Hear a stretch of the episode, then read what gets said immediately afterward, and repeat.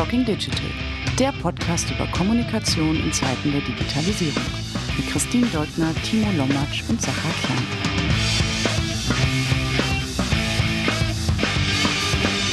Herzlich willkommen zu einer neuen Folge Talking Digital.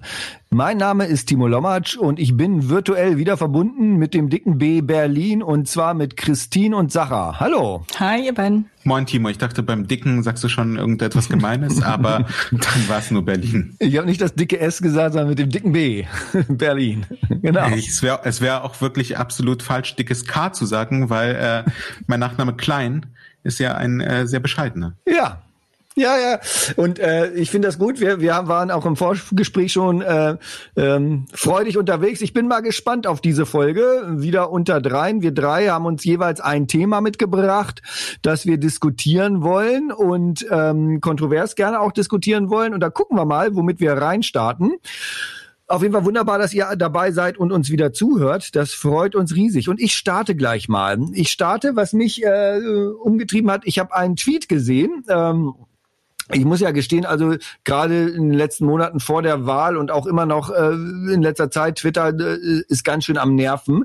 Ähm, je breiter und ich auch gucke und versuche mein Netzwerk zu erweitern und andere Sachen zu kommen, es ist sehr viel unkon, un, un, uninspirierendes äh, rein auf Hate und äh, Bashing aus gerichtetes äh, da unterwegs, aber ich, ich schweife ab. Aber ich habe äh, ein paar tolle Perlen findet man immer noch. Und eine Perle war von dem Journalisten äh, Alex Liebermann. Ähm, das verlinken wir euch auch gerne in den Show Notes unter www.talkingdigital.de.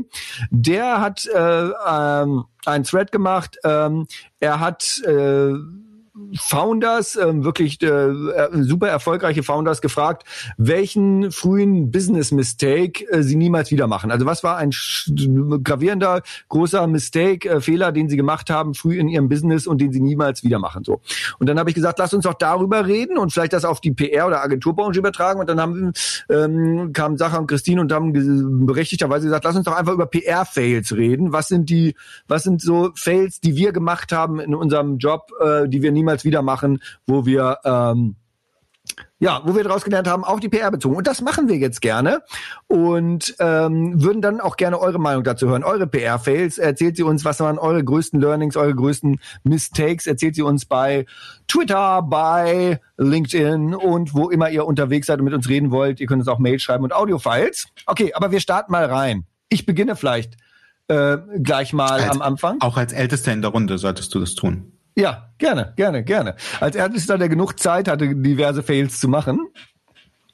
Ähm, und ich habe ein paar tatsächlich mir mitgebracht, die ich so gelernt habe. Und äh, wir fangen mal soft an, dann nach hinten werden wir härter. Ähm, und tatsächlich sind ein paar auch überschneidend mit diesen 17 Mistakes, die Alex Liebermann da aufgeführt hat. Und mein einer, also äh, überraschenderweise oder nicht überraschenderweise, überhaupt nicht überraschenderweise, hat bei mir sehr viel auch mit ähm, Personal, Teambuilding äh, zu tun. Und ein großer Fehler von mir, äh, gerade auch am Anfang in den ersten Jahren Teamaufbau und wo ich dann in den ersten Jahren Geschäftsführer war, war, nice ist nicht gleich helpful. Also ich, ich war ganz oft viel zu nice und habe nicht Dinge benannt. Man kann ja auch konstruktive Kritik freundlich äußern und habe äh, einfach aber äh, zu wenig Kritik gemacht und kleine sachte Hinweise gegeben, keine deutlichen Hinweise gegeben, was ich mir vielleicht anders wünschen würde oder was der Kunde sich anderen wünschen würde. Einmal bei Mitarbeitern, aber auch andersrum auch bei Kunden. Also auch bei Kunden war ich ähm, ich will nicht sagen zu nice, nice bin ich immer und bin ich auch heute noch, aber war ich nicht direkt genug und nicht klar genug, komme ich später auch noch zu, vielleicht auch im Erwartungsmanagement oder einfach in dem klaren, in den Ansagen, wie was zusammen, wie die Zusammenarbeit sein muss, damit es funktioniert und für beide ein Gewinn ist und wo ich äh, Herausforderungen sehe. Und das ist etwas, was ich äh, über die Zeit wirklich gelernt habe, weil sich sonst natürlich auch Sachen nicht ändern. Also das hat man dann irgendwie immer immer wieder Gespräche gehabt, immer wieder Mitarbeitergespräche gehabt, immer wieder Feedbackgespräche mit Kunden gehabt und natürlich hat sich nichts geändert, weil die soften, ganz soften, netten Hinweise meinerseits, die irgendwo versteckt klausuliert waren, nicht durchdringen. Und da bin ich heute, ich will nicht sagen rigoros, aber natürlich immer noch nett und immer noch konstruktiv und immer noch freundlich, aber sehr direkt und deutlich. Und das ist was Entscheidendes, was ich gelernt habe. Und tatsächlich hat es natürlich den Arbeitsalltag und die Projekte für mich meine Mitarbeitenden, meine Kolleginnen und für die Kunden viel besser gemacht. Das ist was, was ich nur jedem wärmstens ans Herz legen kann. Und ich weiß, ihr bei Hyper macht das ja immer mit euren, mit eurer Freitagsrunde. Das machen wir intern. Ja. Ich glaube, ansonsten jeder, der diesen Podcast jetzt einige Episoden gehört hat, weiß, dass ich nicht dafür bekannt bin, nice zu sein. Insofern ähm, ist das etwas, was, glaube ich, bei uns tatsächlich, also auch der Anspruch in der Kommunikation mit unseren Auftraggebenden und Partnerinnen, wie wir sie ja nennen, ist, ähm, bin ich komplett bei dir. Äh, ich glaube, ich, also ich, ich empfinde das nach. Ähm, uns wird tatsächlich in einigen Stellen auch ähm, gespiegelt bei manchen Situationen, dass es sinnvoller wäre, das mag aber auch der Konstellation geschuldet sein, wenn wir noch klarer Missstände ansprechen würden, als wir es ohnehin schon tun, weil unsere Peers, mit denen wir in der Regel zusammenarbeiten, nicht aus der Kommunikation kommen, sondern selbst die ähm, entweder Gründerinnen und Gründer oder aber eben die, die CEOs sind. Ähm, und ähm, gerade wenn man sich auf kommunikative Dinge bezieht und mit jemandem spricht, der eben nicht die gleiche Sprache spricht, sondern eben bestimmte Codes nicht versteht, muss man eben noch klarer ansprechen, ähm, wenn man gewisse Dinge verändern möchte. Ich kann ein sehr gutes, ein sehr gutes Buch zu empfehlen. Radical Candor heißt das. Äh, und da geht es genau darum, äh, offensichtlich höflich und politisch korrekt zu sein, aber bei der Sache. Und bei der Sache heißt eben nichts schön zu reden und äh, auch nichts netter zu verpacken, als es notwendig ist. Denn das, was du sagst, äh, die Message abzuschwächen und hinten raus äh, nicht klar zu haben, was man eigentlich wollte, dann ist die Unzufriedenheit bei allen äh, größer. Eben, ansonsten muss ich aber ehrlicherweise sagen, dass ich nicht aus unnetten F Unternehmensumfeldern komme, sondern aus Umfeldern, wo einfach immer Tacheles und Klartext gesprochen wurde. Ähm, von daher kann ich mich zumindest bei dem einen Punkt nicht unbedingt anschließen und habe auch in der Vergangenheit nicht das Feedback erhalten, ähm, zu nice, sondern eher zu sehr on point zu sein. Mhm. Ähm, genau, ist ja, glaube ich, auch immer eine Sache, äh, aus, aus welcher Motivation heraus man das macht und mit wem man gegenüber arbeitet. Genau, genau. Und, äh, und bei mir ist es genauso, dass ich auch immer gucke, dass ich ähm, jetzt meine, meine Mitarbeitenden dazu motiviere, wirklich klar und direkt zu sagen und auch mir klar und direkt zu sagen, was ist das Problem und wo liegt es und so weiter und zu, zu zeigen, dass sie keine schlimmen Konsequenzen oder keine Wutausbrüche oder sonst was zu erwarten haben, sondern einfach, dass sie benennen sollen, was sie machen. Weil manche haben davor, das merkt man Angst, weil wenn die aus anderen Umfeldern kommen, wo, wo halt Kritik auch nicht gern gesehen wird oder Kritik auch totgeschwiegen geschwiegen wird, ähm, was man auch oft erlebt. Aber ich würde ganz kurz, weil es so eng da dran passt, meinen zweiten Punkt, äh, mein zweites Key Learning äh, nehmen. Und das ist ein Learning mm, natürlich, also das ist eigentlich eine Binsenweisheit, wo jeder sagt, es ist eine Binsenweisheit, wo ich aber erlebe, dass es immer noch ganz oft einfach schief geht oder wenn man es dann vernünftig macht, auch Kunden sich wundern und, und freuen, dass man das gleich äh, macht. Gleich am Anfang, sofort zu Beginn der, der, der, der Agentur-Kundenbeziehung, zu Beginn des Projektes, kann man auch sagen, wenn man nur im Unternehmen denkt, Erwartungsmanagement machen und Begriffe klären. Also ganz klar die Ziele klären, aber auch die Begriffe klären. Was, worüber reden wir hier überhaupt und was versteht ihr darunter? Es gibt so, so viele Begriffe und auch äh, ich habe einen Klassiker einfach auch eine, eine, eine Pressekonferenz. Wenn jemand sagt, wir wollen eine Pressekonferenz zusammen machen, wissen wir alle, was gemeint ist. Aber trotzdem hat jeder ein komplett anderes Bild im Auge. Der eine hat einen Saal mit 50 Leuten, fetten Catering, was weiß ich nicht vor Augen. Der andere hat ein Hintergrundgespräch mit drei Leuten vor Augen. Noch weiter geht's natürlich, wenn wir sagen Content Marketing, Corporate Influencer oder was weiß ich was, ähm, dass man wirklich gleich zu Beginn ganz genau Erwartungsmanagement macht was, äh, was sind die Ziele? Was erwartet ihr von der Zusammenarbeit? Und was versteht ihr unter den Begriffen oder unter den Aufgaben, die ihr uns übertragt? Ne? Was versteht ihr darunter? Was erwartet ihr? Und deswegen frage ich auch immer gleich am Anfang zum Beispiel, wann ist die Zusammenarbeit für dich ein Erfolg? Oder wann ist der Workshop für dich ein Erfolg? Und solche Fragen einfach zu stellen, dann wirklich auch schriftlich festzuhalten und sich schriftlich geben zu lassen, ist sehr wichtig. Und ich habe das am Anfang, als ich noch nicht äh, in der Rolle war, wo ich es übersteuern konnte, habe ich oft gemerkt, dass es daran haperte. Ähm, und auch aus unterschiedlichen Gründen an klaren Briefings haperte und jetzt fordere ich das einfach rigoros ein und, und sage auch, dass wir nicht arbeiten können, wenn wir das nicht einfach klar haben und wenn wir nicht einfach diese Zielsetzung klar haben. Wir helfen ja auch gern dabei, die zu finden, wenn es schwierig ist, aber es muss einfach klar die Rollen, die Erwartungen und die Begrifflichkeiten definiert sein, sonst gibt es Schwierigkeiten. Yes. Ich habe noch ein paar andere, aber gehen wir doch mal rüber, Christine. Was hast du uns mitgebracht?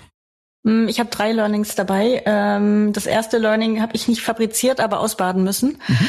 Ähm, wenn man ein Unternehmen ist, das äh, auf den äh, ja in die Öffentlichkeit gerät und äh, zum Gegenstand der öffentlichen Diskussion wird, dann sollte man nicht nicht kommunizieren und äh, versuchen unterm Radar zu bleiben. Das war vor allem die Zeit bei Zalando. Äh, die ersten vier Jahre der Unternehmensgeschichte wurde nicht aktiv kommuniziert. Äh, das heißt, alle Anfragen sind ins Leere gelaufen und das ist bestimmt noch ein, zwei Jahre gut gegangen und danach hat es leider gar nicht mehr funktioniert. Ähm, Resultat war, als ich eingestiegen bin, äh, dass Zalando geprägt war in der öffentlichen Wahrnehmung als Trutzburg, ähm, genau, einfach total schwarzes Loch, undurchsichtig, jede Transparenz gefehlt hat, kein Vertrauen von den Redaktionen äh, an das Kommunikationsteam. Das heißt, wir haben ein Jahr, zwölf Monate nonstop daran gearbeitet, Menschen einzuladen, mit ihnen ins Gespräch zu kommen und ihnen zu zeigen, dass es nicht so ist, wie sie annehmen, weil sie eben allein nicht alle Informationen aus irgendwelchen Internetforen und äh, Gossip von Mitarbeitenden aus den Berliner Clubs gezogen haben. Ähm, extrem ungünstige Ausgangssituation, vor allem wenn man dann noch ein weiteres Jahr später versucht, an die Börse zu gehen. und äh, genau diese äh, Kontakt und das Vertrauen eigentlich als Währung braucht, äh, um, um eine Zukunftsgeschichte zu erzählen. Also heißer Tipp von mir, äh, sich am Anfang nicht darauf zu stützen, oder zu denken, man kann aus wirtschaftlichen Gründen unterm Radar bleiben, an der Konkurrenz vorbeiziehen, denn auch äh, Vertrauen ist eine Währung, die an anderer Stelle gebraucht wird. Dann ein zweites Learning, das tatsächlich auf meine Kappe geht. Ähm, wir haben lange Zeit etwas äh, konzipiert und äh, diesem Produktlaunch das Thema, das Gender Setting an äh, ein Event gehängt, an eine externe Konferenz, auf der unser CEO als Sprecher auf der Bühne war und haben praktisch alle weiteren Kommunikationsmaßnahmen als Kickoff dahinter äh, gesetzt und erwartet, wenn der das dort droppt, mhm. dann geht die Kaskade los und in dem Publikum fällt allen das Kinn runter und sie werden äh, merken, was für großartige Sachen wir machen. Und das war natürlich total aus unserer internen Brille heraus konzeptioniert und an der Realität vorbei. Auf der Konferenz haben alle, wie man es natürlich so machte vor Corona, genetzwerkt und sich unterhalten, sind aufgestanden in den Vorträgen rein und rausgelaufen. Also sie haben alles Mögliche gemacht, aber nicht, äh, es haben nicht 500 Leute dazugehört und von den 500 Leuten, die nicht zugehört haben, hat auch nicht mal 10 Prozent gecheckt, welche News da gerade verkündet wurde. Das heißt, eines meiner größten Learnings war wirklich die richtige Audience und den richtigen äh, äh, Raum zu finden für einen Kickoff von einer großen Kommunikationskampagne, ähm, sich die Kontakte und Redaktionen äh, in, in, Ruhe zu suchen und mit denen das äh, vorzubesprechen und zu timen, wenn man das an ein, eine Zeit hängen muss und von dort raus zu kaskadieren. Also es war, also ich würde es nicht nochmal so machen und vielleicht gibt es andere Umstände, aber der war auf jeden Fall damals nicht der richtige. Und das letzte Learning ist auch geprägt aus der aus der Arbeitserfahrung ähm, in Krisen ist meine mein Learning nur noch in Taskforces zu arbeiten äh, um das um das tägliche Geschäft nicht zu gefährden. Und was ich damit meine ist, ähm, wenn alle versuchen, auf ihren aktuellen Aufgaben weiterzuarbeiten und gleichzeitig Feuer zu löschen, dann wird beides zum Erliegen kommen und alle werden mhm. einfach komplett in in der Krise gefangen sein und das die ganze Abteilung wird wird äh, gestoppt. Das haben wir leidvoll nach zwei drei Krisen, nach der vierten vielleicht da ganz gut umgesetzt so dass äh, andere KollegInnen im Team wie eine Urlaubsvertretung für die aktiv aktuellen Aufgaben äh, übernommen haben und dann dezidiert ein, zwei, drei Leute in eine Taskforce-Modus abgetaucht sind, sich äh, weggesperrt haben und dort aktiv dieses Thema betreut und, und vorwärts getrieben haben, ähm, bis es einen, einen, einen Modus erreicht hat, der dann eben auch händelbar war neben dem Tagesgeschäft, also das überstanden war oder in eine, in eine normale Kommunikation übergegangen ist. Ähm, ich glaube, das ist ein Erfahrungswert und das muss vielleicht auch jeder für sich selbst entscheiden, aber das war ein sehr, sehr guter Erfahrungswert für uns als Team, um nicht permanent alle Kräfte und Ressourcen im Team zu belangen, mhm. sondern eben auch diese Taskforces abzuwechseln, damit jeder mal äh, natürlich in so einem Peak unterwegs ist, aber auch gleichzeitig jeder auch mal Phasen hat, äh, in dem es einfach ums Tagesgeschäft geht. Ja, vielen Dank. Ich werde das mal so stehen lassen, weil ich nicht weiß, an welcher Stelle ich dir widersprechen soll.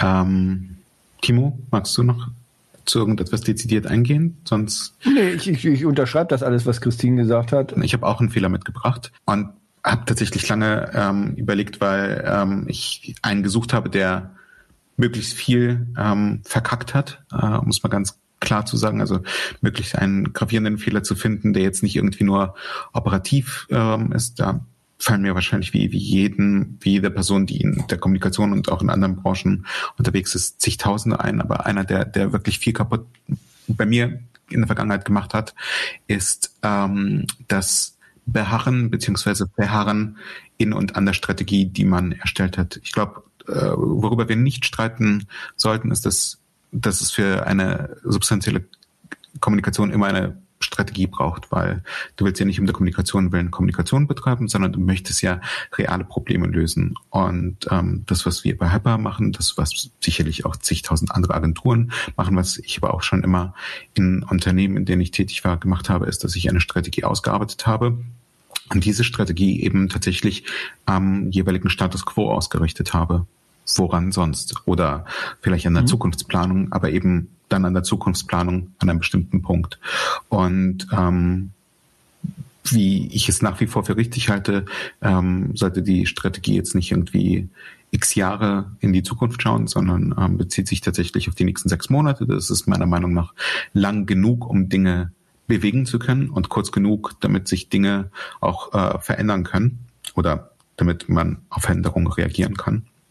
Tatsächlich ist es aber so, dass wenn man so zumindest meine Erfahrung, in Umfeldern arbeiten, arbeitet, die maximal agil sind, was eben relativ häufig im Startup-Ökosystem der Fall ist, was ich jetzt aber auch, äh, glaube ich, uns die letzten 18 Monate ähm, gezeigt haben, was auch in jeder anderen Branche und in jedem anderen Unternehmensumfeld der Fall sein kann, nicht nur wenn eine Pandemie ausbricht, aber sicherlich spätestens dann, ähm, dann, ähm, dann ist es gut, eine Strategie zu haben. Und dann ist es noch besser, wenn man seine Strategie nicht täglich, aber doch immer mal wieder auf den Prüfstand stellt. Bin ich noch richtig unterwegs? Zahle ich auf die richtigen Unternehmensziele ein? Habe ich noch die richtigen Schlüsse gezogen aus den Überlegungen, die ich vor drei, vier, fünf Monaten ähm, gemacht habe. Und das, was ich tatsächlich gesehen habe, ist, dass ich diese Frage mir oft genug einfach nicht gestellt habe, sondern sehr viel Aufwand betrieben habe, um eine Strategie zu arbeiten, diese Strategie dann auch den entsprechenden ähm, den entsprechenden Gremien oder Personen vorgestellt habe, die äh, guten Gewissens und voller Überzeugung genauso Ja gesagt haben wie ich auch oder wie wir als Team auch, um dann aber zwei oder drei Monate später zu sagen, ihr löst kein Problem oder du löst kein Problem oder vielleicht auch du löst das falsche Problem. Und irgendwo in diesen zwei, drei, vier, fünf Monaten ähm, ist es mir nicht gelungen, tatsächlich das Ohr an den äh, unternehmensentscheidenden Stellschrauben zu haben äh, und nicht mitzubekommen, dass andere Probleme vielleicht virulenter geworden sind, dass Potenzial entstanden sind, die von der ursprünglich ausgearbeiteten, ursprünglich ausgearbeiteten Kommunikationsstrategie äh, zu Recht nicht adressiert wurden, vielleicht hätten adressiert werden sollen. Und ähm, deswegen glaube ich auch, dass es so wichtig ist, dass Kommunikation möglichst nah an der Unternehmensstrategie dran ist ähm, und auch möglichst nah wahrscheinlich dann eben an der CEO oder an dem CEO, um letztendlich über all die wichtigen Entwicklungen im Bilde zu sein, um reagieren zu können und dann auch die entsprechende Kommunikationsstrategie anzupassen, weil du nichts davon hast, wenn Kommunikation vor sich hin werkelt und unter Umständen eben dann auch vielleicht mit sich selbst beschäftigt ist, aber eben nicht die wirklich wichtigen Themen für ein Unternehmen ähm, beackert und im besten Fall auch tatsächlich Potenziale hebt oder Mehrwert generiert. Und ähm, deswegen finde ich es persönlich immer relativ schwierig, wenn, wenn man als Agentur in, ein, ähm, in eine Position gebracht wird, in der man sehr, sehr, sehr weit weg von der Unternehmensstrategie ähm, entfernt ist, wenn man als verlängerte Werkbank arbeitet, was glaube ich, ein sehr probates Mittel sein kann, um vielleicht Workload ähm, für das Unternehmen zu reduzieren. Aber wenn man eben so wie wir oder wie es zumindest mein Anspruch ist, ähm, versucht, Dinge wirklich zu bewegen und Dinge zum Besseren, zum Verändern, dann sollte man möglichst nah an der Unternehmensstrategie dran sein als Kommunikator. 800 Prozent, aber ist das, was du beschreibst, ähm, vor allem ein Startup-Problem? Oder also ich frage mich gerade so aus ehemaliger Konzernsicht, da waren Strategien auch fünf Jahre angelegt und OKRs auf Halbjahre oder ganze Jahre. Also die haben sich unterwegs gar nicht so schnell verändert. Die juristische Antwort, die, die immer richtig ist, das kommt drauf an. Ähm, ich glaube nicht, dass es ein reines Startup-Problem ist. Ich glaube, dass Startups grundsätzlich eher äh, Gefahr laufen, keine Unternehmensstrategie zu haben, weil sie von Finanzierung zu Finanzierung laufen und die Finanzierung das quasi die, die Unternehmensstrategie definiert. Ähm, ich muss aber ehrlicherweise sagen, auch meine vier Jahre im Konzern, auf die ich zurückblicken kann, haben mir die Arbeit nicht gerade leicht gemacht, weil wir als Kommunikationsabteilung, damals war ich eben nicht in führender Rolle, nicht nah dran an der Unternehmensstrategie, sondern da waren zwei Ebenen dazwischen. Ich hatte gar keine Ahnung, wie die Unternehmensstrategie ausschaut und jeder macht mhm. dann nach bestem Wissen und Gewissen.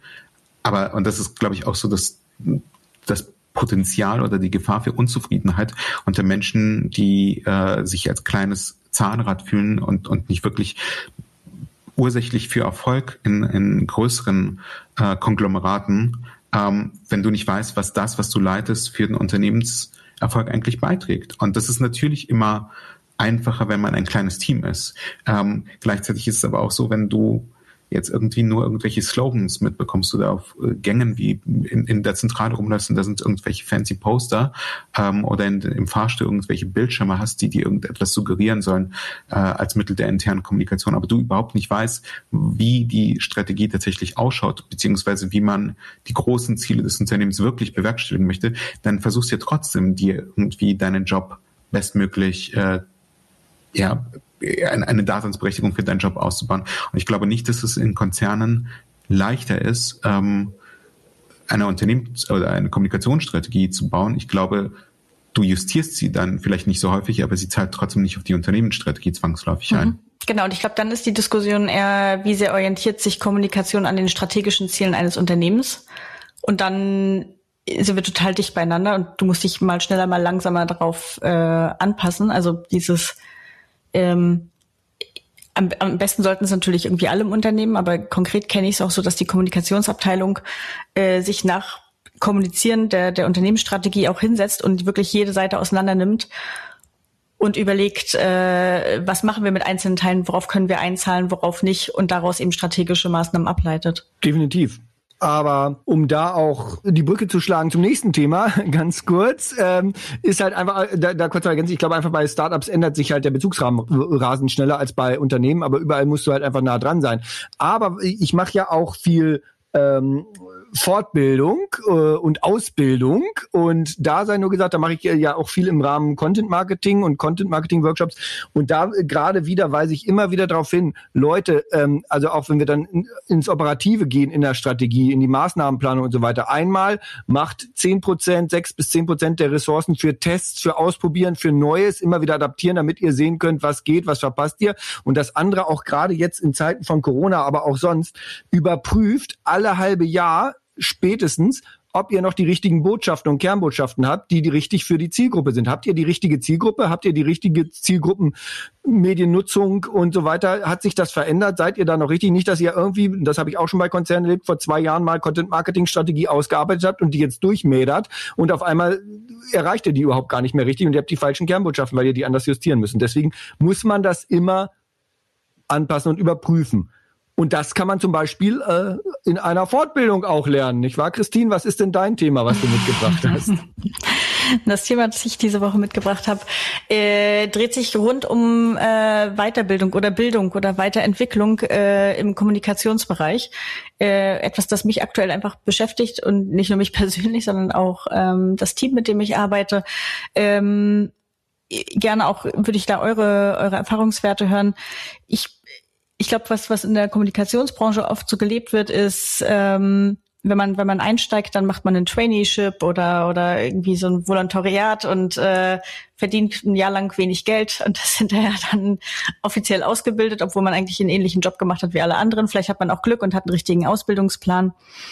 Und danach geht man dann alle fünf Jahre, weiß ich nicht, äh, zu einer Konferenz oder Schulung äh, bei der Quadriga. Und dann ist man ja State of the Art und äh, on top of things. Und ich frage mich, äh, wie, wie andere das handhaben, sich selbst und die Teams permanent weiterzuentwickeln und nicht nur on the job irgendwie Möglichkeiten zu kreieren, sondern auch welche Tools genutzt werden. Ähm, konkret kenne ich das aus dem aus dem Umfeld, äh, sich auch MentorInnen nicht selber zu suchen, sondern vielleicht auch äh, gestellt zu bekommen. Also Leute, die ähnliche Herausforderungen in der Vergangenheit gemeistert haben, die ich oder andere Kollegen kennen und die wir dann vermitteln können an die Teammitglieder, die, die das begleiten. Oder ich habe es auch schon gemacht und ich weiß gar nicht, wie offen da andere Unternehmen sind äh, oder auch Agenturen, äh, Teammitglieder auszuleihen für eine bestimmte Anzahl an Wochen und woanders in ein komplett anderes Umfeld zu setzen, um einfach zu sagen, äh, achte besonders darauf, äh, wie pitchen die, wie schnell sind die unterwegs, wie finden die Stories, also das, was du als Person in diesem Fall dann äh, selbst auch noch lernen musst ähm, und das mitzunehmen. Und äh, ich, ich würde einfach gerne mal challengen, wie kreativ man sein kann und vielleicht wie oft es aber auch immer noch einfach ist, äh, eine Konferenz pro, äh, Jahr und wir haben 800 Euro pro Mitarbeitenden äh, an Weiterbildungsbudget. Äh, Budget. und da kann sich dann jeder was raussuchen und dann macht man sich zwei feine Tage in München oder in Berlin und äh, kommt wieder zurück, aber spült weder was ans Team zurück, noch hat man selbst irgendwie eine krasse Lernkurve und verharrt irgendwie in der eigenen Rolle für die nächsten 15 Jahre. Ja, ähm, bin ich voll bei dir. Ähm, ich es gibt so Themen, bei denen es mir schwerfällt, irgendwie ähm, einen, einen klaren Faden zu behalten, weil es für mich undenkbar ist, dass es einen anderen Weg gibt als, als den, den du gerade geschildert hast, 180 Grad anders. Also natürlich sollte es nicht so sein, dass man irgendwie es geführt, man hat irgendwie seine Ausbildung absolviert und dann ist man fertig, weil ähm, ebenso wie Timo habe ich ja auch ähm, Kommunikation studiert mit dem Schwerpunkt PR und ähm, oder Medienwirtschaft mit dem Schwerpunkt äh, Kommunikation und PR. Ähm, und war 2007 fertig und wenn ich ganz offen und ehrlich bin, also wenn ich jetzt mit ich, ich wüsste gar nicht, was der Stand 2007 war, mit dem ich aus der Uni rausgekommen bin, weil gefühlt seitdem sich die Welt 500 Mal verändert hat. Und wenn ich nur mit den Techniken gearbeitet hätte, wahrscheinlich auch schon im Jahr 2007, die ich im Studium gelernt habe, dann wäre ich hätte ich keine Chance auf den Jobmarkt. Und wenn ich heute mit den Techniken arbeiten würde, die ich 2010 drauf hatte, dann hätte ich wahrscheinlich keine Chance auf den Jobmarkt. Und und so könnte ich die, die, die, das immer weiter fortsetzen. Es ist für mich total unerklärlich, warum manche Leute so eine Abneigung gegen Lernen haben. Und ich glaube, das ist die Debatte, die man in dem Kontext wahrscheinlich führen muss. Wir, also solange ich arbeite, reden wir über lebenslanges Lernen. Ich glaube, als, als feststehenden Begriff.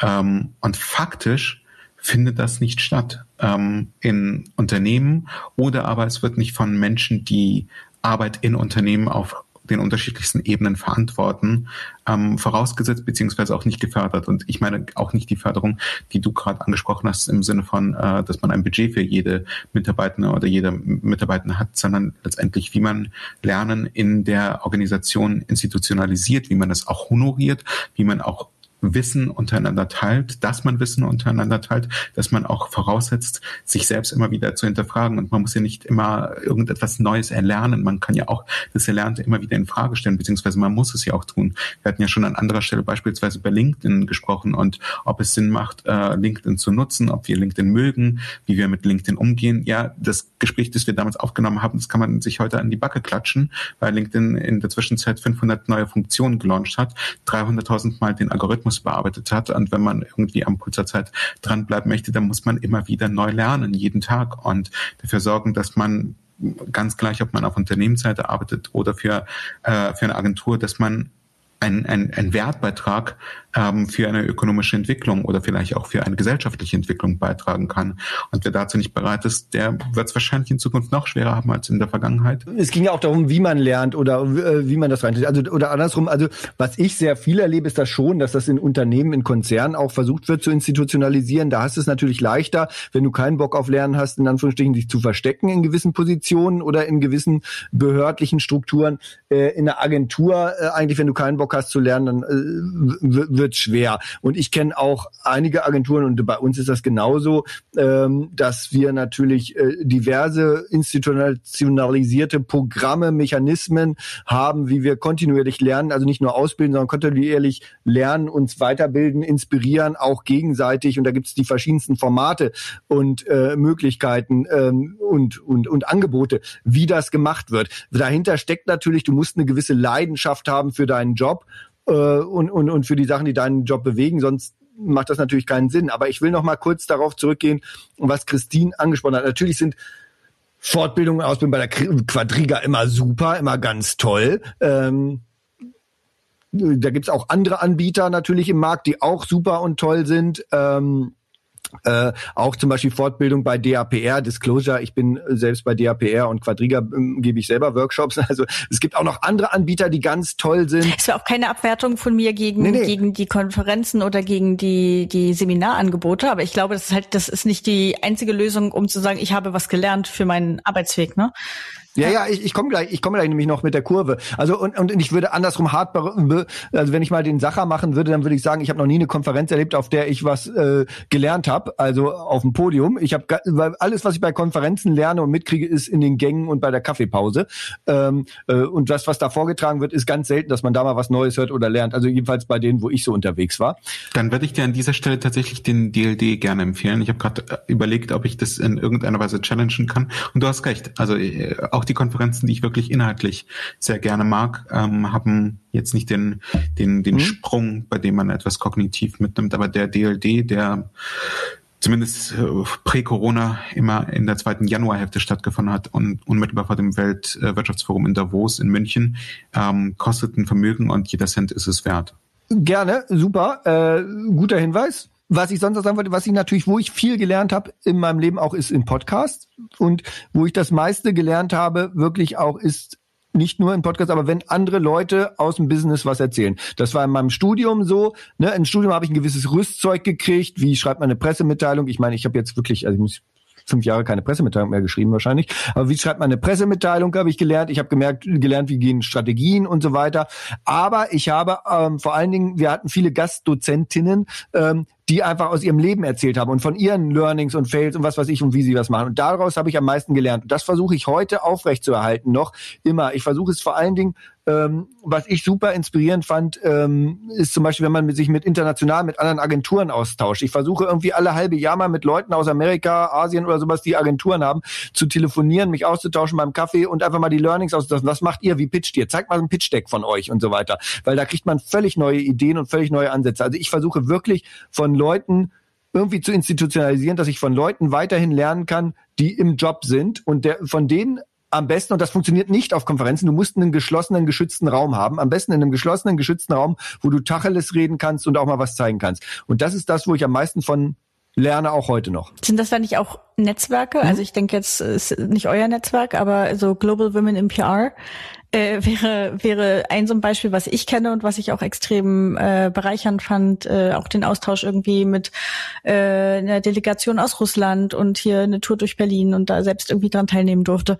Das fand ich äh, extrem bereichernd. Genau. Ich frage mich aber, wie institu institutionalisiert man das auch? Ähm, dass man eben nicht nur so, ich, ich meine jetzt nicht dein Outreach an die alles halbe Jahr, sondern nicht nur auf den Gängen mhm. irgendwo bei der Konferenz mal kurz was ziehen, sondern dass man wie so eine Art Sparringspartner hat, vielleicht auch aus einer anderen Industrie, also was komplett Fremdes ist, ähm, sich das, sich das beizubehalten und nicht dann auch am Ende doch wieder in den Trott zu gelangen und irgendwie nur mit den drei Kollegen, die man total spitzenmäßig findet, äh, und die dasselbe denken, wie man selbst äh, zu verbleiben. Also wo nimmst du die Motivation her? Jedes Halb gehst du dann durch LinkedIn und, und guckst dir mal wieder irgendwelche Agenturen an oder? Es ist natürlich super schwer. Ne? Du musst dann halt einfach Termine. Also das ist ja genau wie wir bei unserem Podcast. Also ich muss Termine machen. Ich muss einfach Termine machen. Die habe ich fest in meinem Kalender und dann gibt's kein Entfliehen. Ne? Also so, das muss ich mir einfach recht äh, fest, fe, fest reinstellen und möglichst sofort, wenn ich mit den Leuten spreche, fix machen.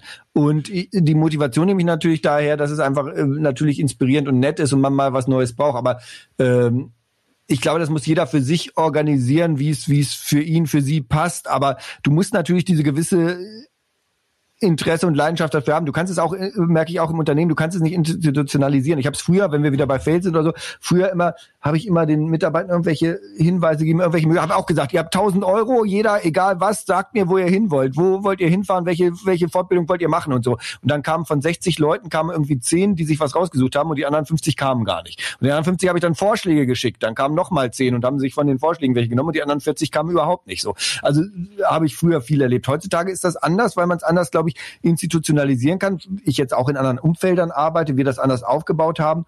Aber ähm, wir versuchen es da auch, glaube ich, in kleine Teams runterzubrechen und in kleinen Teams gegenseitig Inspiration und Fortbildung auch, auch nah am täglichen Job, am echten Job zu geben.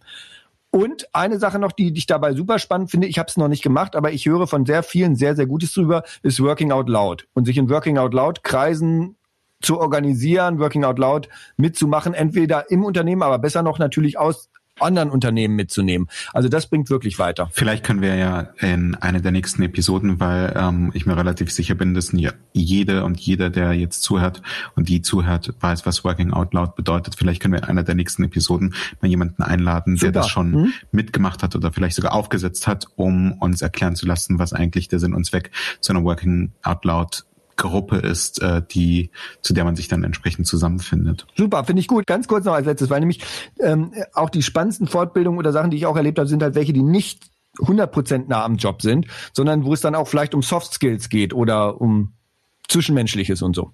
Ja. Zwischenmenschliches ist ein wunderschönes Stichwort, Timo. Äh, vielen Dank dafür. Ich äh, als wüsste ich, was für Themen kommen heute. Absolut. Äh, äh, das ist einfach das, das Gefühl, über das ihr in Hannover nicht zu wenig verfügt. Das weiß ja schon äh, der, der Sänger des Scorpions.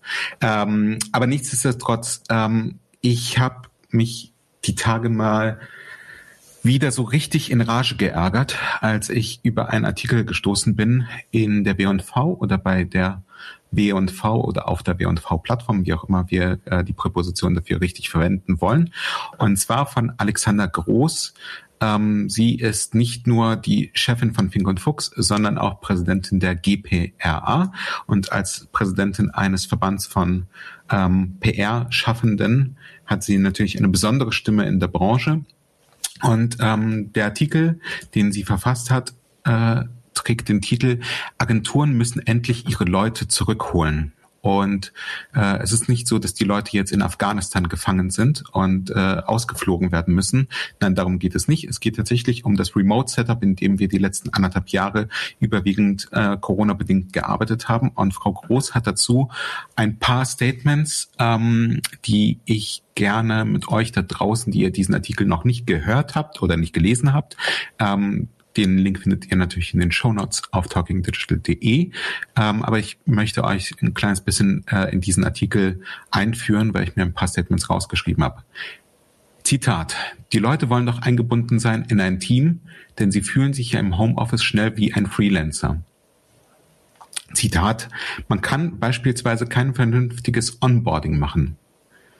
Weiteres Zitat. Wir reden hier über Kommunikationsagenturen, die leben doch vom persönlichen Austausch. Wir alle haben einen kreativen Beruf gewählt, bei dem es ums Zusammentreffen geht, um den Austausch und darum, miteinander zu denken und gemeinsam um Ideen und Lösungen zu ringen. Und noch ein Zitat. Ich kriege kein Feedback und kann mir nichts abgucken. Zwei letzte Zitate. Und es ist, finde ich, schon ein Unterschied, ob ich jetzt in einer Jogginghose Verhandlungen führe oder in meinen Jeans, meinem Jackett, meinen Turnschuhen in der Agentur mit nonverbaler Kommunikation und entsprechender Atmosphäre. Abschließend, wir Agenturen können da selbstbewusst auftreten, die Unternehmen haben den Nachholbedarf. Und ich finde tatsächlich, dass die letzte, der letzte Satz, den, den ich angeführt habe, die Unternehmen haben den Nachholbedarf, ähm, ich würde Frau, Hybr äh, Frau Hybris, da war, da, da, da war da der, der Gedanke, mein, mein, mein Fehler. Ich würde Frau Groß tatsächlich einen Gedanken unterstellen wollen, nämlich Hybris. Ähm, alles, was ich in diesem Artikel gelesen habe, ist ein, ein Bild einer, ein, ein überlegenes Bild von, von, von sich selbst gegenüber gegenüber Veränderungen, gegenüber der Technologie, aber vor allem auch gegenüber Unternehmen ähm, und wie Unternehmen arbeiten. Und gleichzeitig eine Reduktion von Agenturen auf ein Rollenklischee, von dem ich dachte, dass es irgendwie 1990 oder spätestens irgendwie 2000 abgelegt worden ist, dass wir die, die hippen Kreativen sind, die sich zu Brainstormings zusammenfinden, um dann tolle Ideen entstehen zu lassen, um auf diese Art und Weise ähm, Unternehmen vermeintlich dabei zu helfen, vermeintliche Probleme zu lösen vielleicht um, um nicht nur konfrontativ zu sein, macht ein Büro überhaupt Sinn für Agenturen, aber eben auch für Unternehmen? Ja, ganz bestimmt. Macht die persönliche Zusammenkunft Sinn und nicht nur virtuell, wie wir sie jetzt gerade zu dritt erleben ähm, oder aber auch tatsächlich unter Kolleginnen und Kollegen. Ja, ganz bestimmt. Ähm, und nicht nur in bestimmten Situationen, sondern auch darüber hinaus. Äh, wir hatten ähm, Christine und ich mit unseren Kolleginnen und Kollegen letzte Woche ähm, das erste Zusammentreffen mit unseren Kolleginnen in diesem Jahr. Ähm, einige der, der Menschen habe ich überhaupt das erste Mal live in Persona gesehen. Ähm, und das war ganz toll. Ähm, wir haben aber tatsächlich diese anderthalb Tage, die wir uns gesehen haben, nicht wirklich an Arbeit gearbeitet. Also wir haben nicht gebrainstormt, wir haben uns keine Konzepte überlegt. Wir haben einfach das gemacht, was in unserer Remote-Arbeit sonst zu kurz kommt. Wir haben ausschließlich social agiert. Wir haben, keine Ahnung, wir haben zusammen gegessen, wir haben zusammen, wir haben miteinander gesprochen, ohne Agenda. Wir waren Kartfahren, wir haben Dinge aus Keramik geformt. Wir haben einfach mal versucht, als Menschen einander zu begegnen und nicht als Kolleginnen und Kollegen. Und das war großartig. Und das kommt natürlich in einem Remote-Setup total zu kurz. Und darunter leidet ganz sicherlich die Beziehungsebene und vielleicht auch die Interaktionsebene.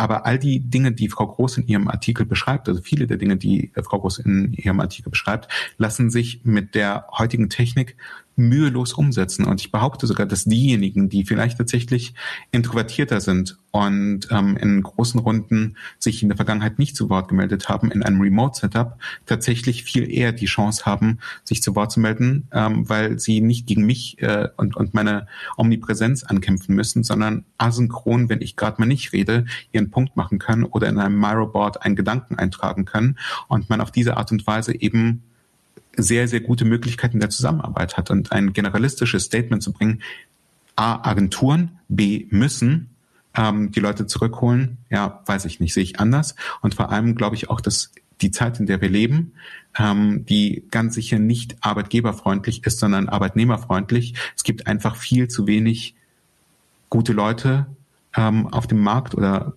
viel zu viele Jobs, um, um die, so dass, dass gute Leute sich ihre Arbeit aussuchen können. Wenn du den Leuten nicht die Option lässt und gleichzeitig aber auch das Ökosystem baust, indem sie mit guten Leuten an tollen Dingen äh, ambitioniert arbeiten können, dann glaube ich, wirst du es wird schwer sein.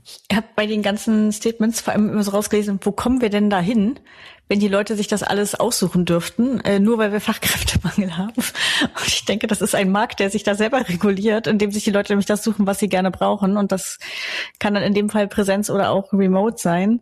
Äh, aber genau, die Probleme, die du geschildert hast oder die eben in dem Interview äh, vor allem beschrieben werden, sind für mich nicht die Probleme. Auch Neukunden onzuboarden und dass es nur aufgrund der guten Atmosphäre im Raum passiert, äh, könnte ich zigfach äh, widerlegen. Das ist nämlich allen anderen Agenturen und inklusive ja auch in unserem Arbeitsalltag äh, mehrfach gelungen, neue PartnerInnen und KundInnen äh, erfolgreich an, an Bord zu holen und auch tiefe, bedeutungsvolle Beziehungen dabei zu bauen. Also ich glaube nicht, dass es sowohl im Team, sondern auch mit, mit eben der externen äh, Partei hervorragend funktionieren kann.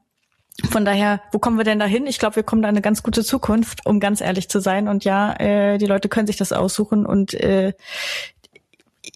es, es wird, glaube ich, nicht, nicht funktionieren, langfristig einfach zu sagen, wir müssen alle zurück. Ich glaube nicht, dass man damit sehr, sehr glücklich wird auf einer Seite. Ich glaube, viele der Zitate, die du gerade vorgelesen hast, Sarah, sind halt nicht der Kern um den es eigentlich geht, wenn wenn wenn wenn ich das betrachte oder äh, ähm, die oder der, da, da sind nicht die wirklichen Vorteile von Präsenz und Zusammensein. Also weil da, ähm, das ist äh, definitiv andere noch. Aber ähm, sie irgendwo in diesem Artikel schwächt sie es ja auch ab, in dem Hinsicht, dass sie sagt, es gibt unterschiedliche Agenturen und es ist ja ein Markt und jede Agentur soll ihr Modell fahren. Ja gut, aber das muss sie natürlich auch als GPA-Präsidentin sagen, weil sie ja am Ende nicht für den Verband spricht, sondern wie du ja in unserem Vorgespräch richtig angemerkt hast, als GPA-Präsidentin. Aber faktisch, wenn du diese Rolle ausübst, dann sprichst du eben natürlich auch für den Verband und muss irgendwo eine politische Aussage treffen. Das ist wie die dumme Twitter-Bio, Entschuldigung, ähm, für, für, für das wertende Urteil, ähm, äh, äußert sich hier nur privat. Ist halt totaler Blödsinn. Also Na, das ist ja ist ja auch völlig okay, ne? Aber das ist ja genau dieser äh, Wettbewerb der der Sachen. Und ich glaube, dass es einfach ähm, verschiedene Agenturmodelle gibt und gewisse Agenturmodelle ähm, funktionieren nur in Präsenz. Ähm, da können wir uns jetzt drüber streiten, ob das Zukunft hat. Aber sind die denn jetzt alle tot? Nein, die sind nicht alle tot. Also die müssen ja, die müssen ja theoretisch jetzt alle tot sein, weil sie anderthalb Jahre nicht zusammenkommen durften oder sagen wir mal irgendwie ein Jahr nicht zusammenkommen durften, weil sie im Lockdown arbeiten mussten. Die gibt's doch immer noch. Also das, das zeigt uns doch, dass wir remote arbeiten können, wenn wir remote arbeiten wollen und meinetwegen auch müssen. Nee, die fallen aber auseinander aus unterschiedlichen anderen Gründen ähm, und, und haben natürlich schwere Zeiten hinter sich, weil das ein gewisses archaisches Modell ist oder ein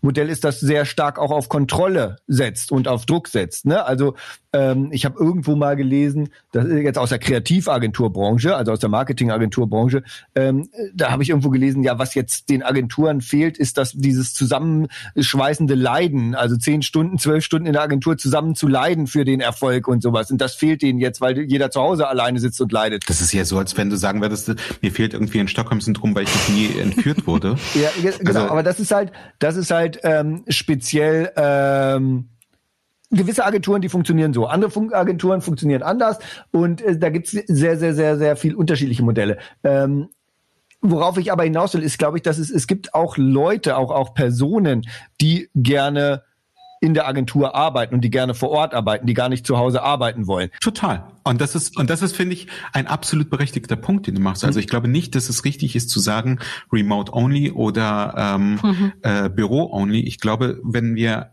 wenn, also wenn, wenn ich eine Sache gelernt habe aus diesen 18 Monaten Corona und wir waren vorher eine Remote-Only-Agentur und wir sind es in gewisser Weise auch heute noch, ähm, Menschen sind halt unterschiedlich und Menschen sind verschieden und entweder du bist halt vereinfacht ausgedrückt, um hier unser Debattenformat ein bisschen weiter voranzutreiben und den Diskurs zu fördern. Entweder du bist halt eine Alexandra Groß und sagst, es gibt nur eine einzige richtige Lösung oder du versuchst halt für jede Person in deinem Unternehmen die entsprechend beste Lösung zu finden. Weil wenn du das schaffst, und ich weiß, das ist krass aufwendig und das ist mühsam und es ist nicht so, dass ich jedes Mal freudestrahlend äh, in, in die Augen meiner Kolleginnen und Kollegen schauen, wenn sie einen, einen Wunsch an mich adressieren, der dann aber mit ein bisschen Distanz mir ja auch letztendlich suggeriert, worum es eigentlich geht, nämlich, dass sie bestmöglich arbeiten können. Und das ist doch meine, das ist doch meine eigentliche Aufgabe als Geschäftsführer, dafür zu sorgen, dass alle Kolleginnen und Kollegen mit ihren unterschiedlichsten Charakteren das Setup vorfinden, in dem sie sich am besten entwickeln können. Und ähm, Jürgen Klinsmann, Christine, das ist ein äh, ehemaliger Fußballer und äh, jetzt fast bedeutungsloser Fußballtrainer, hat irgendwann mal gesagt, als er beim FC Bayern als Trainer angefangen hat, ist es meine Aufgabe, jeden Spieler jeden Tag ein kleines bisschen besser zu machen.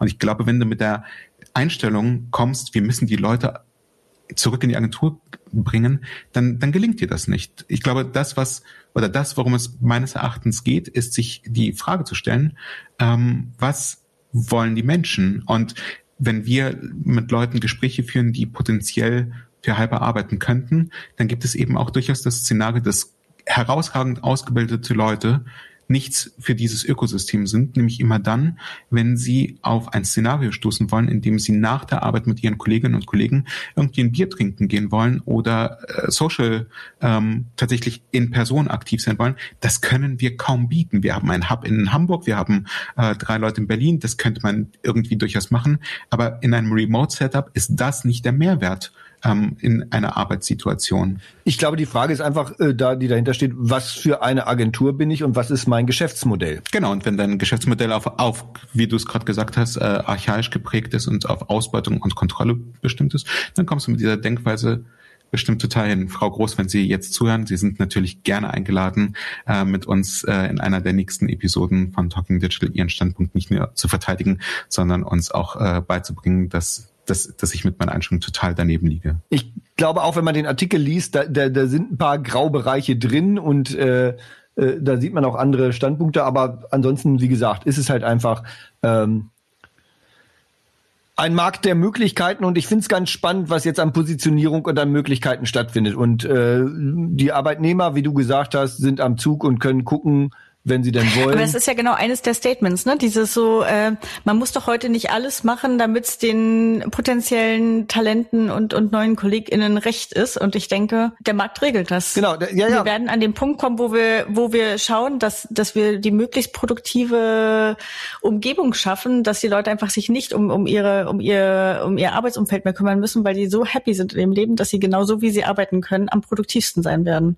Genau, aber wir müssen halt auch, und das ist halt die Herausforderung, die, die ist halt auch gilt, gerade auch ähm, äh, jungen Kolleginnen äh, einfach Orientierung geben. Ne? Und ähm, da muss man sich auch ausprobieren. Man muss gucken, was ist für mich das Beste. Und vielleicht weiß ich am Anfang gar nicht noch nicht, was für mich das Beste ist. Und da muss ich mal ausprobieren und sehen und so. Also ich kenne auch Leute, die zum Beispiel gesagt haben, ich habe unglaublich viel gelernt, indem ich einfach daneben gesessen habe und zugehört habe, ne? wie andere äh, telefonieren und pitchen und so weiter. Aber das kann ich auch digital natürlich schaffen und inszenieren. Ich muss aber dafür natürlich offen sein und die richtigen Leute haben und das richtige Environment, also bauen, also allein technisch, aber auch vor allen Dingen Softskill-mäßig, äh, Culture-mäßig zwischen den Leuten. Total. Und ich meine, du, du, du sprichst hier gerade mit zwei Leuten, die von ihrer Einstellung wahrscheinlich relativ ähnlich sind, was das angeht, aber äh, von ihrer Durchführung und Ausführung super unterschiedlich. Christine ist halt die Person, der, mit der du nicht in einem Raum dich befinden musst, die ähm, sehr, sehr viel Zeit in Anleitung, aber eben auch in, in das, das Entwickeln von,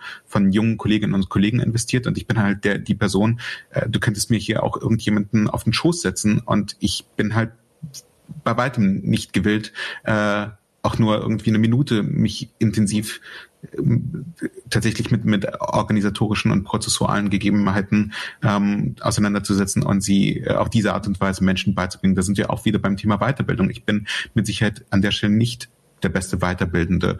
Ähm, trotzdem schaffen wir es, eine auch gemeinsam eine Kultur zu prägen in einer Remote Company, ähm, weil eben bestimmte Dinge durch uns beide auf unterschiedliche Art und Weise abgedeckt werden. Und dieses Unterschiedliche, ich glaube, das ist eben das, wo du heute wahrscheinlich kaum noch dran vorbeiführst. Und dieses Thema hybrides Arbeiten, keine Ahnung, ob es ein Schlagwort ist oder in, in drei Jahren ähm, der, der Vergangenheit angehören wird. Ich glaube nur, ähm, solange wir insgesamt so wenig Kinder produzieren, ähm, was auf lange Sicht sich auch durch Corona nicht groß geändert hat. Also in den nächsten fünf bis zehn Jahren wird es da keine äh, massiven Veränderungen geben. Solange wird es ein Arbeitnehmermarkt bleiben. Und solange es ein Arbeitnehmermarkt ist, ist es zwar schön, dass, dass jemand wirklich tolle Schlagzeilen produzieren kann, aber ich glaube nicht, dass die Arbeitgebermarke ähm, davon massiv profitiert hat, zumindest nicht bei den jüngeren Jahrgängen.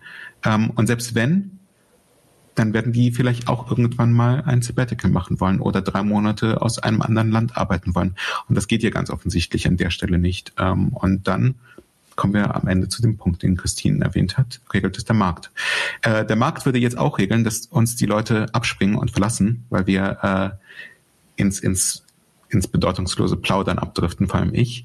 Insofern, ähm, ihr da draußen, die ihr zugehört habt, bitte ähm, diskutiert mit uns, widersprecht uns, ergänzt uns und korrigiert uns, wenn wir Fehler gemacht haben, weil wir ja aus unseren Fehlern etwas lernen wollen und gerne auch ähm, eure Fehler hören wollen, was Teil der heutigen Episode war. Wir freuen uns, euch bald wieder zu hören. Verwendet den Hashtag Talking Digital, taggt uns, wo immer ihr könnt und wollt und auf bald. Tschüss. Ciao. Das war der Talking Digital Podcast von Christine Deutner, Sacha Klein und Timo Lommatsch. Wir freuen uns über Feedback, Anregungen, Kritik und Wünsche. Schreibt an kontakt.talkingdigital.de oder geht auf www.talkingdigital.de und kommentiert dort.